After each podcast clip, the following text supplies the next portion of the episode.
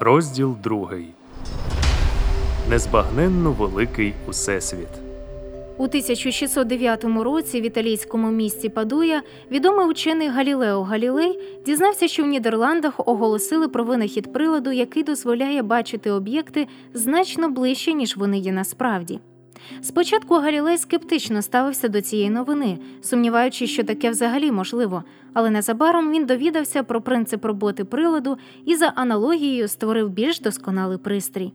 Підзорна труба Галілея давала можливість бачити об'єкти із збільшенням у 9 разів. Її використовували як у військових, так і комерційних сферах. А Галілей продовжував працювати над своїм приладом, і невдовзі був створений телескоп із 20-кратним збільшенням. У грудні 1609 року вчений почав досліджувати з допомогою свого телескопу місяць. Побачене ним назавжди змінило наше уявлення про всесвіт. У ті часи більшість людей вважала, що місяць має круглу форму і ідеально гладку поверхню. Ще філософ Аристотель навчав, що небеса досконалі, а земля недосконала. Але на свій подив Галілей виявив, що поверхня супутника Землі нерівна. На ній виднілися гори і рівнини. Так, споглядання недосконалої поверхні місяця привело Галілея до переосмислення усього, що він знав про всесвіт. Учений дійшов висновку, що небеса можуть бути такими ж недосконалими, як і Земля. Займаючись дослідженням місяця, Галілей зробив ще одне відкриття. Він побачив, що в небесному просторі навколо місяця знаходяться зірки, яких раніше ніхто не бачив. Чумацький шлях був відомий багатьом, але вважалося, що він являє собою газоподібну хмару або часточки космічного пилу. Проте насправді чумацький шлях це величезна кількість зірок, розташованих відносно недалеко одна від одної, тому людському оку їх досить складно розгледіти. Галілей також зрозумів, що зірок насправді не 1022, як свого часу вважали стародавні греки, а значно більше. Це відкриття допомогло вченим зрозуміти, що всесвіт незрівнянно більший, ніж здавалося на перший погляд. Через кілька тижнів Галілей зробив ще одне відкриття. Споглядаючи через свій телескоп Юпітер, він виявив маленькі зірочки, які, здавалося, були розташовані дуже близько до планети. Але на превеликий подив ученого, ці зірки спочатку були з одного боку Юпітера, потім зникли, а потім знову з'явилися, але вже з іншого боку. Через деякий час вони знову зникли і знову з'явилися там, де були спочатку. Галілей зробив висновок, що ці небесні тіла рухалися по орбітах навколо Юпітера, як і наш місяць рухається по орбіті навколо Землі. Спочатку Галілей виявив три супутники Юпітера, а незабаром відкрив і четвертий. Згодом, спостерігаючи за Юпітером із Землі, астрономи відкрили ще кілька десятків супутників цієї планети. Відкриття про те, що не тільки Земля, а й інші планети мають супутники, було підтвердженням припущення, яке свого часу висунув Микола Коперник, а саме, Земля не є центром усесвіту. Так, крок за кроком відбувалася наукова революція, вплив якої ми відчуваємо і донині. Завдяки відкриттям Галілея уявлення людей про всесвіт докорінно змінилося. І сьогодні ми розуміємо, що Земля не є центром у всесвіту. Більше того, наша планета це частина невеликої сонячної системи, розташованої в закутку однієї із безлічі галактик. Ми можемо бачити, що закони фізики, які діють на Землі, так само діють у всій сонячній системі та за її межами. Наш всесвіт неймовірно великий, у ньому безліч найрізноманітніших зірок та інших об'єктів, про які ми дуже мало знаємо. Тепер нам відомо, що Всесвіт складається з величезної кількості матерії та енергії. І хоч кратери місяця мають хаотичний вигляд, а пейзажі інших планет позбавлені життя, Всесвіт організований за особливою структурою: зоряні системи, галактики і скупчення галактик. Крім того, існує чітке свідчення, що Всесвіт не існував вічно, у нього був початок. Сьогодні ми вже звикли, що наукові відкриття, нові технології, нові медичні препарати, нові інструменти наукового аналізу можуть кардинально змінювати наші уявлення про навколишній світ. Але за часів Галілея прийняти такі глобальні зміни було нелегко. Коли Галілей провадив свої дослідження ночами 1609 року, він навіть не міг собі уявити, який вплив справлять його відкриття на наше життя. Отже, всесвіт значно більший, ніж уявляв собі Галілей. Наша Земля тільки частина системи, що складається з восьми планет та безлічі дрібніших небесних тіл, які обертаються навколо Сонця. Сонце це лише одна з мільярдів зірок у всесвіті, і знаходиться вона на величезній відстані від інших зірок. Найближча до нас зірка Проксима Центавра розташована на відстані близько 40 трильйонів кілометрів.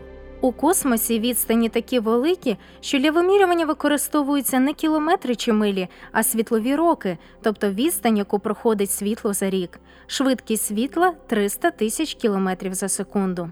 Не забудьте, що промені сонячного світла потрібно близько 8 хвилин, аби досягнути Землі, віддаленої від Сонця майже на 150 мільйонів кілометрів. А до найближчої до нас зірки Проксіми Центавра світло доходить за 4,2 року. Якби ми вирішили дістатися до Проксіми Центавра на ракеті, що рухається зі швидкістю 25 тисяч 600 км за годину, то за життя нам не вдалося б досягти мети. Ця подорож зайняла б у нас близько 175 тисяч років. Подумайте, якби вас попросили скласти карту із зображенням відстані від Землі до Проксіми Центавра, і ви для позначення розміру нашої планети використали б крапку на зразок тієї, що стоїть у кінці цього речення, то Проксима Центавра була б віддалена від Землі на півтори сотні кілометрів. І це тільки найближча до нас зірка. Більшість зірок знаходяться на значно більшій відстані від нашої планети, і дістатися до будь-якої з них, використовуючи при цьому доступні нам технології, неможливо. Всесвіт неймовірно більший, ніж міг собі уявити Галілей або будь-хто із його попередників чи сучасників. Всесвіт містить просто неймовірну кількість матерії та енергії. Ми визначаємо кількість тільки видимих зірок, але у всесвіті також знаходиться безліч невидимих об'єктів. Як ми вже нагадували раніше, неможливо точно встановити кількість зірок у всесвіті. У першому розділі нашої книги було наведено лише приблизну цифру 350 на 10 21 степені. Але зірки, які можна виявити, очевидно складають лише десяту частину від загальної маси Всесвіту. Значна частина Всесвіту це темна матерія, яка складається з об'єктів надто маленьких і тьмяних, аби можна було їх розрізнити. У ньому є чорні діри, об'єкти настільки масивні та щільні, що навіть світло з його величезною швидкістю не може вирватися з їхнього гравітаційного поля. І всі ці об'єкти містять величезну кількість енергії. Енергія Всесвіту перевершує всі наші можливості осмислення. Кожна зірка світить так яскраво тому, що виділяє величезну кількість тепла. Сонце має температуру понад 15 мільйонів градусів за шкалою Кельвіна. Такої величезної кількості енергії достатньо для обігрівання нашої планети і виділення світла, що дозволяє рослинам на землі рости і плодоносити. Однак більшість зірок у всесвіті мають значно більші розміри і температуру, ніж сонце. Кількість енергії у всесвіті переважає всі наявні можливості вимірювання і нашу здатність уявити собі цей обсяг. Коли ми думаємо про розміри Всесвіту і величезну кількість його енергії, у нас мимоволі виникає запитання, як усе це з'явилося? Якщо на поверхні повітряної кульки намалювати окремі крапки, а потім почати їх надувати, що відбуватиметься з відстанню між крапками? У міру того, як кулька почне збільшуватися, крапки віддалятимуться одна від одної. Учені виявили, щось подібне відбувається із зірками. Вони віддаляються одна від одної. Схоже, що всесвіт розширяється, ніби кулька, яку надувають повітрям. А якщо всесвіт розширюється, значить раніше він був меншим за розміром. І чим далі ми звертаємо свій погляд у минуле, тим меншим буде наш всесвіт. Врешті-решт він стиснеться до таких розмірів, що його буде складно побачити, а потім взагалі зменшиться до невидимої точки. Саме це можна вважати початком Всесвіту. З цієї невидимої точки Всесвіт збільшився до нинішніх розмірів.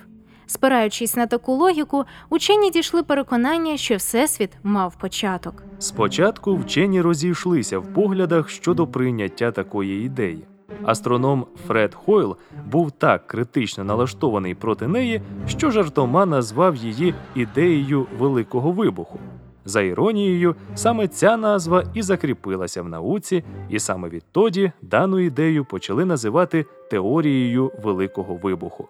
Подальші дослідження і відкриття, здавалося, підтвердили цю теорію, і сьогодні чимало вчених є її прихильниками.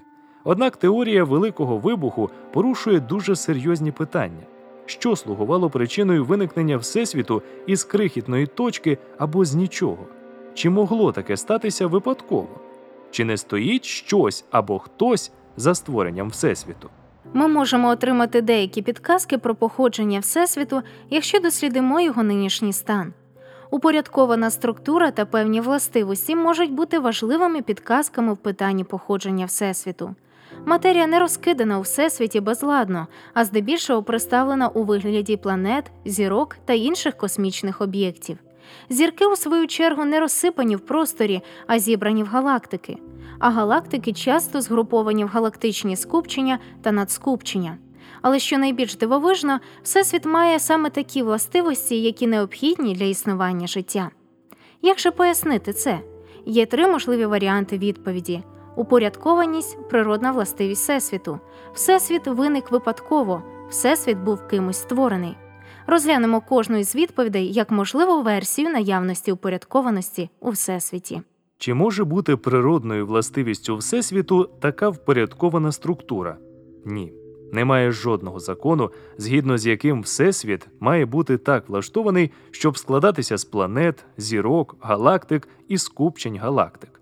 З таким самим успіхом Всесвіт міг би бути сформований із хмар пилу. Відповідно до другого закону термодинаміки, з плином часу в системах відбуваються процеси, які поступово їх руйнують. А це означає, що в минулому Всесвіт був значно більш упорядкований, ніж сьогодні.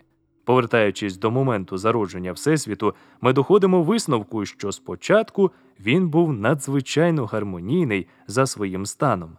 Отже, упорядкованість Всесвіту не може бути результатом якогось природного закону, який би обумовлював такий стан речей.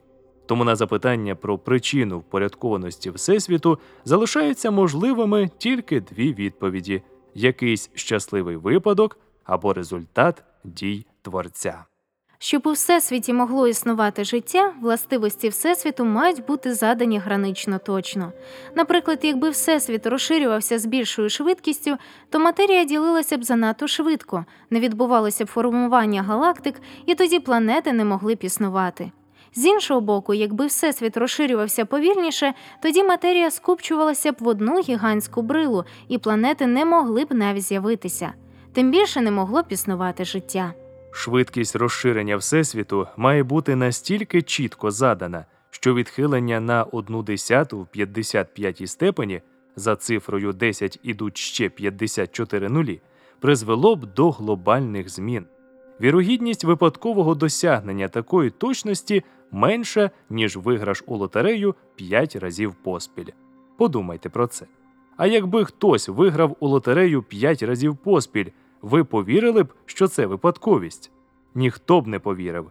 Отже, випадок не найкраще пояснення такої точності у функціонуванні Всесвіту. Найбільш ймовірним поясненням упорядкованої структури Всесвіту є концепція його створення. Учені стверджують, що Всесвітові притаманні численні ідеально відповідні властивості, саме такі, які необхідні для існування життя.